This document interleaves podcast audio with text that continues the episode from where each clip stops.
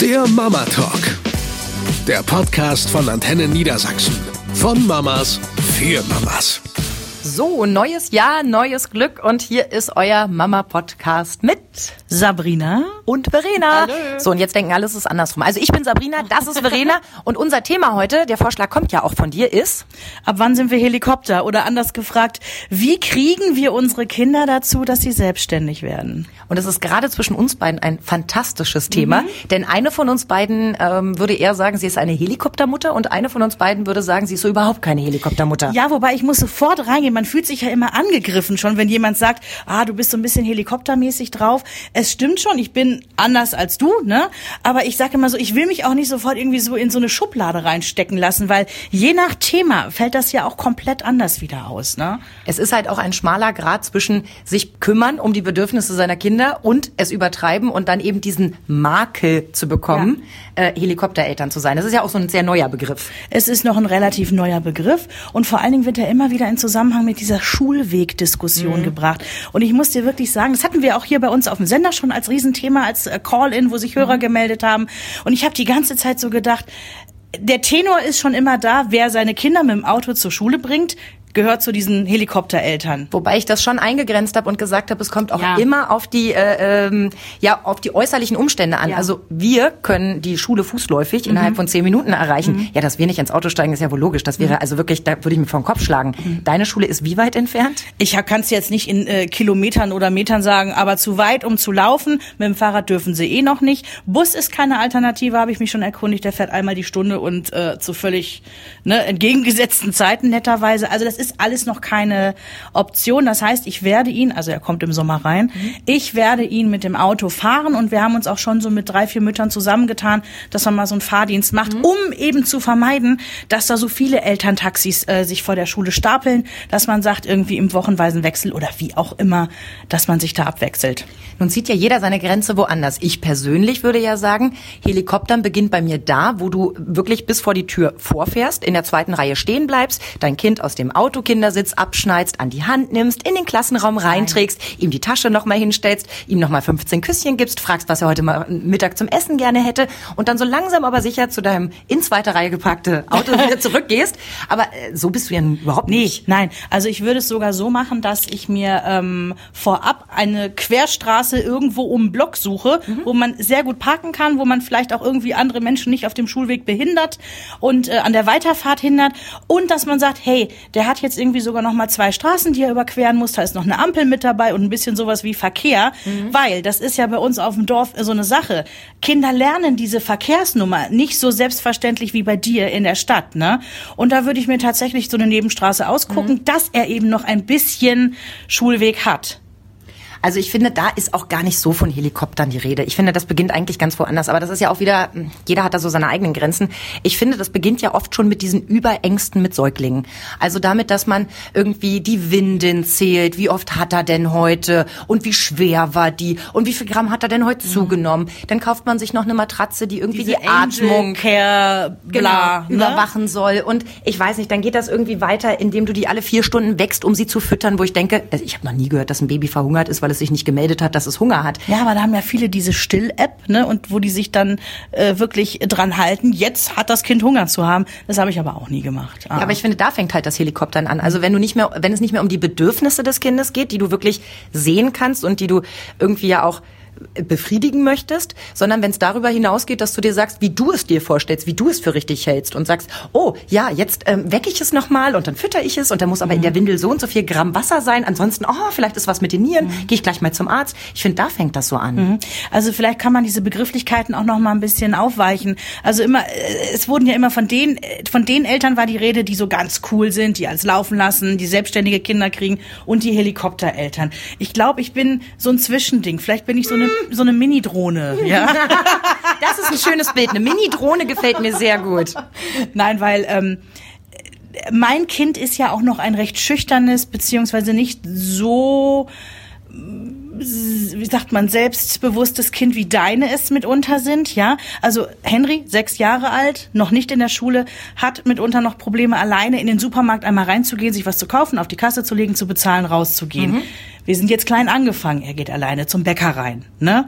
Holt sich ein Brötchen und äh, feiert sich dann selber total ab, wenn ja. er das geschafft hat, ja? So machen wir das gerade. Ich weiß, dass das bei deinen Kindern sicherlich eine ganz andere Nummer ist, ne? Ja, aber das, äh, das sagst du ja schon ganz richtig. Das kommt ja aufs Kind an. Ich finde es erstmal ganz toll an dieser Stelle, ähm, dass du solche Sachen trainierst. Also du, ja.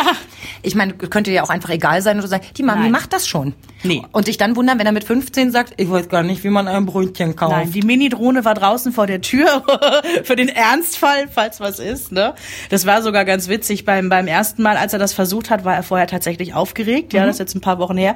Und ähm, er mit dem 1-Euro-Stück zum Bäcker rein. Und ich so, ja, vorher geübt, du sagst zu der Verkäuferin. So, was war? Die Verkäuferin war just in der Backstube hinten, was ja nun mal so ist. Manchmal, dann kommt die aber nach 30 Sekunden wieder. Völlig verunsichert das Kind rausgekommen. Da ist keiner. Ich konnte ja reingucken und sag so, du, geh noch mal rein, die ist bestimmt in der Backstube. Und dann geht mein Kind wieder rein, ja, wirklich mutig bis ins Mark. Und dann saß da so ein älterer Herr in der Ecke, der gerade sein Kuchenstück, Kuchenstück verdrückte und sagte dann, na du Angsthase, bist du wieder da? Und ich hörte das so und oh, dachte so, ich erwürge ihn, ich ja. erwürge ihn. Aber Henry war viel zu aufgeregt, der hat das gar nicht gehört mhm. und hat seine Challenge dann gut abgewickelt. Also ich weiß noch, wie unser erster alleine Bäckerbesuch war. Wie du schon sagst, meine Kinder sind ja ein bisschen anders als deine, jedenfalls der Große. Der will ja alles alleine machen und das schon immer. Also er war drei Jahre alt, als er mir verkündete, das Nachbarskind, das dürfe ja alleine zum Bäcker gehen, er wolle das jetzt auch. Da sagte ich dann ganz vorsichtig, das Nachbarskind ist aber auch fünf Jahre alt. Ähm, mhm. Das ist schon ein Unterschied. Ja, aber er möchte das jetzt auch unbedingt. Dann sagte ich, weil ich dachte, dann haben wir die Diskussion erstmal von der Backe. Es war irgendwie so Januar. Wenn du in einem halben Jahr Geburtstag hast und vier wirst, dann darfst du auch alleine zum Bäcker gehen. Es war der 20.07.2014. Das Kind wurde wach. Ich sagte herzlichen Glückwunsch und er sagte, ich darf heute alleine zum Bäcker gehen. Ist das oh. klasse. So, und jetzt kommt meine kleine Mini-Drohnengeschichte. Ja, völlig cool, sagte ich. Also, okay, hier ist der Zettel, hier ist das Geld, viel Spaß. Er muss auch keine Straße kreuzen, er muss da nur um zwei Ecken rum. Wer ist heimlich, alle drei Stockwerke nach unten gegangen, heimlich mhm. von Hausecke zur Hausecke mhm. hinterhergegangen, um zu gucken, wie er in den Bäcker reingeht und als er wieder rauskam, ganz schnell nach Hause gelaufen und dann oben cool gesagt, und, wie war's? Ich. Und du hättest sagen müssen, ich bin's, deine Mama, die Mini-Drohne. Genau, die gerade hinter dir hergelaufen ist und genau geguckt hat, was du da machst. Ja, aber natürlich, es ist ein, ein ganz schmaler Grad. Ich finde es einerseits total toll, dass Jonas mit seinen sieben Jahren das alles alleine machen will. Der möchte alleine zur Schule gehen. Der mhm. möchte alleine von der Schule nach Hause kommen. Er mhm. möchte alleine zum Bäcker gehen. Er kann alleine Kartoffelsuppe kochen und dementsprechend kann er auch alleine in den Supermarkt gehen und alle Zutaten dafür kaufen. Ich meine, er ist sieben Jahre alt, da denke ich mir so, wow, was der schon so mhm. alles kann. Super. Andererseits ist dazwischen eine Straße, Straße, die im Winter verdammt dunkel ist und wo ich als mhm. Autofahrer selber weiß, du musst zwei Radwege im Auge behalten, Gegenverkehr, Querstraße, da parken sie immer zweite Reihe. Ja, Super unübersichtlich. Er ist 1,25 Meter groß, das kann schon mal passieren, dass er da übersehen wird. Und wenn ich diese Gedanken an mich ranlasse, dann fange ich an zu hyperventilieren und denke so, nein, ich pack mir den jetzt unter den Arm und der darf keinen Schritt alleine machen. Und dann wische ich die ganz schnell wieder raus aus meinem Kopf und mhm. sage, das hilft ja nichts. Und das Gemeine ist, wenn das alles gut geht, dann werde ich in 20 Jahren da so stehen und sagen, ich weiß überhaupt nicht, warum diese Eltern immer ihre Kinder nicht alleine laufen lassen, der durfte schon. Aber wenn was passiert, ja. dann würde ich mir das mein Lebtag nicht verzeihen und denken, ja, ist meine eigene Schuld, weil ich geglaubt habe, er kann das schon. Aber ich versuche halt wirklich an dem, was er will und äh, was er schon können kann, daran zu entscheiden. Also ich weiß, er ist zuverlässig. Er geht nicht alleine vom Spielplatz weg, wenn wir das so verabredet haben. Deswegen darf er auch schon, seit er sechs ist, alleine auf den Spielplatz gehen. Mhm. Er meldet sich dann so alle halbe Stunde, Stunde mal. Super. Ne, damit ich so ein bisschen einen Überblick habe. Oder ich gehe dann auch mal mit dem kleinen Bruder gucken. Ach komm, wir schauen mal. Dann können wir gleich zum Bäcker gehen oder sowas. Klar, ich werfe schon mal einen Blick. Ähm, und ich habe auch immer ein bisschen Angst, dass irgendwann mal jemand bei mir klingelt und sagt, ihr Kind benimmt sich wie der letzte Henker auf dem Spielplatz. Warum ist die Mutter nicht dabei? Mhm. Also auch das sind so Gedanken, die ich manchmal mhm. habe. Müsste ich nicht vielleicht daneben stehen, falls irgendwas ist, dass ich eingreifen kann, dass andere Eltern auch sehen. Ne? Ich, ich, ich glaube in dem Alter nicht mehr. Ich habe eine Freundin, die hat auch zwei Kinder. Und als das älteste Kind drei war, haben wir so telefoniert und sie sagt so, ach, ich muss mal eben gucken, äh, wo die Älteste ist. Ich so, wie, wo ist die irgendwo im Haus unterwegs? Nö, die ist seit zwei Stunden schon alleine draußen. Und ich habe so gemerkt, wie sich mir so die Kehle zuschnürt dreijähriges Kind alleine draußen. Und zwar haben die schon die perfekte Situation. Das ist so eine Siedlung mit, ich weiß nicht, 45 die gleichen Häuser. Und die ist mehr oder weniger eingezäunt, diese Siedlung. Und es gibt auch nur eine Zufahrt. Das heißt, wer da drauf fährt, das sind alles Anwohner, die alle selber auch Kinder haben. Ne? Das ist das Argument, dass die da alleine zum Spielplatz in dieser Siedlung gehen können. Aber mit drei, also da muss ich echt, da hat sogar mein Mann gesagt, der Hase, ja, der normalerweise zu mir sagt, Mensch, mach dich mal locker, ja. Der sagte so, nee, also echt mit drei Jahren so alleine und stundenlang weg. Mm -mm. Also wenn da jetzt ein, ein Geschwisterkind mit dabei wäre oder ein Nachbarskind. Älteres, ja. ja.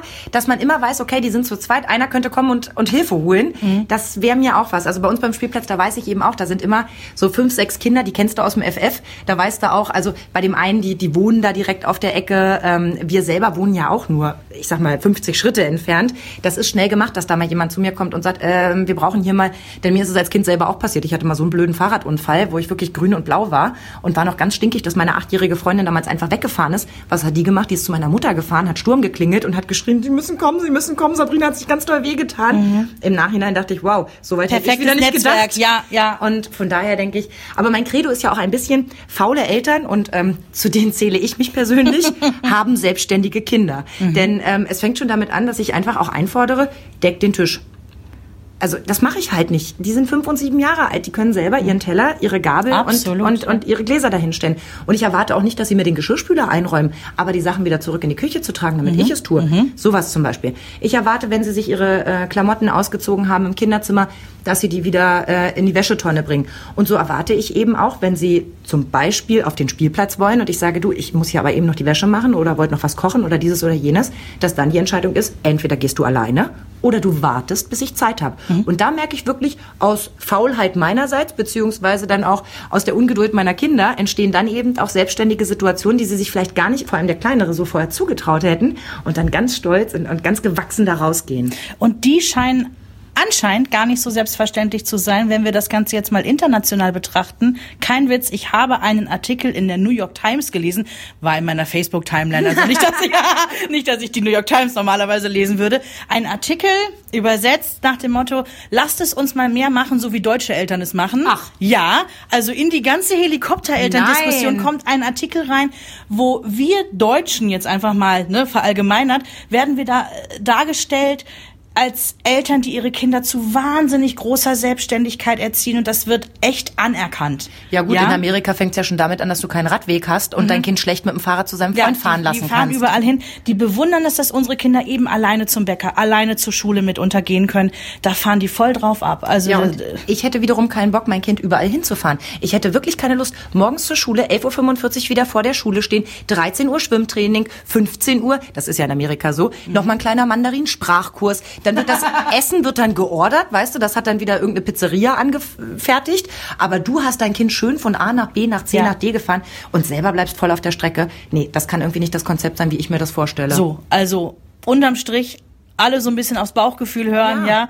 Irgendwie vielleicht sich, also in meinem Fall auch mal locker machen. Und immer so anhand des Kindes. Also Ja. ich, ich behaupte, ein, ein Kind, das ängstlich ist, wird jetzt nicht besonders mutig, wenn man ihm immer sagt, du musst das nicht machen. Komm, die Mami macht das für dich. Nein. Deswegen finde ich halt deinen Ansatz gut zu sagen, los, trau dich, ich bin hier, ich guck dir zu, mache ich mit meinem Jüngsten genauso, dass der dann sagt, Mama, ich möchte noch was trinken. Dann gehst du bitte vorne zum Tresen und sagst, was du gerne noch hättest. Und dann geht er ganz tapfer dahin. Und Ja, natürlich gucke ich von hinten und ich gebe es ganz offen zu, ich bin dann manchmal den Tränen nah, weil ich so stolz bin, dass er das geschafft hat. Das Ja. geht mir auch so. Das da- geht der Mini-Drohne auch so, Am ja. Ende, weißt du, ähm, versuchen wir doch alle unser Bestes zu machen und und mal machen wir zu viel und manchmal machen wir vielleicht auch ein bisschen zu wenig und am Ende Jeder tut, was er wir- kann. Ja. Das ist der Punkt. So. Und das sollte auch unser Schlusswort sein. Egal, ob ihr jetzt besonders oft die schützende Hand über euer Kind legt oder sagt, hey, lasst die doch auch mal alleine laufen. Die können ruhig äh, selbstständig auch mal auf die Klappe fallen und dann ne, tröst dich, wenn es nach Hause kommt.